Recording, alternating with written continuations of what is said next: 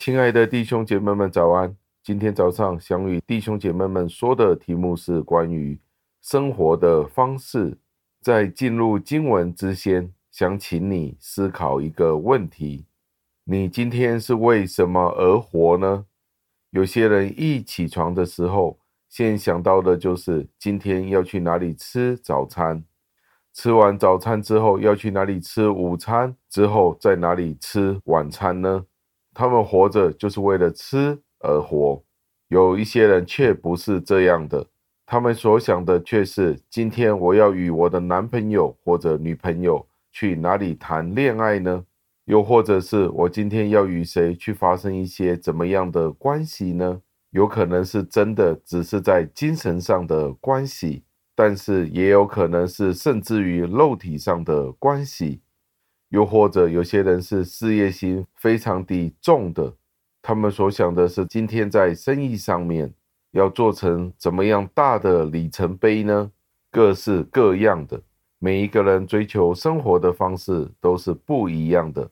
试问你，今天你的生活方式又是怎么样的呢？你今天早上一起床的时候所想到的第一件事情是什么呢？尝试去试想一下，当这个问题在我们的脑海里徘徊的时候，让我们进入今天的经文当中。今天的经文是出自于诗篇一百一十九篇的第一百四十四节。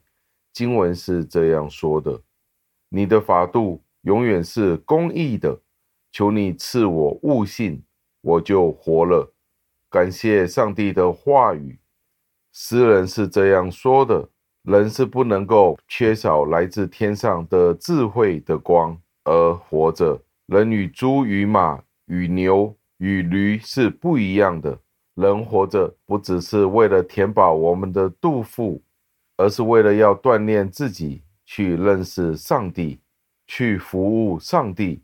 当人去放弃这些事情的时候，人的生活就比死了一千次更加的难受。大卫在这里强调，生活的目的不单单只是为了去填饱肚腹，享受世俗上各样的舒适，而是要追求一个更好的生活，而这个生活只可以在信心的引导下去实现。这是一个非常必要的警告。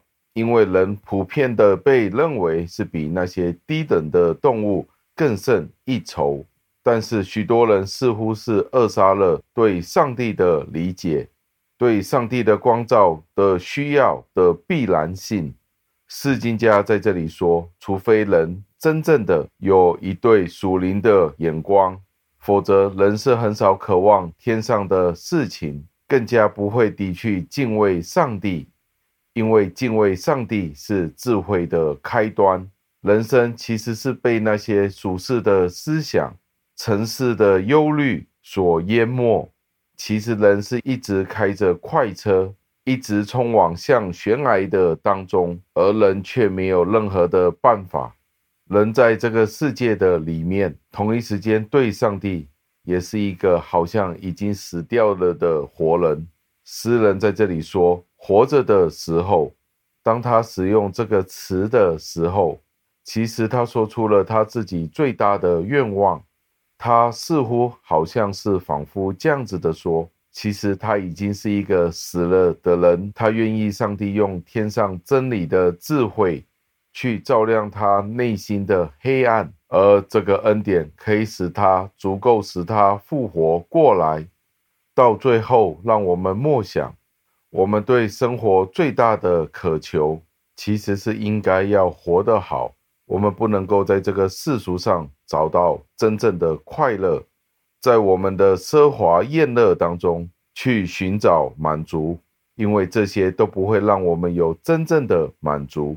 相反地，我们必须好像效法大卫一样，去寻找公义，寻找上帝对生活真正的理由。对上帝真正的理解，而这才是真正地指向新天新地的真正的途径。让我们一同祷告，亲爱的恩主，我们再一次地赞美感谢您，您的法度永远是公义的，求您赐给我们众弟兄姐妹们，还有我自己这样的悟性，从您的话语当中明白，来自于您的智慧。这样的智慧不是属世的智慧。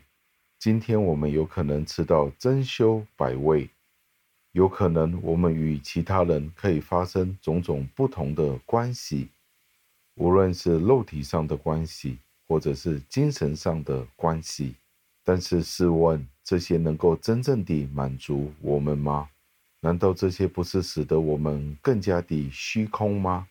求主给我们您真正的智慧，您的光照。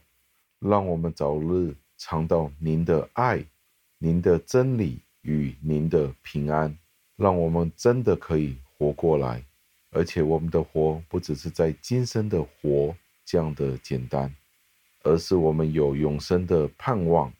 多谢您赐下您的爱子耶稣基督，让我们能够真正的知道什么是活着。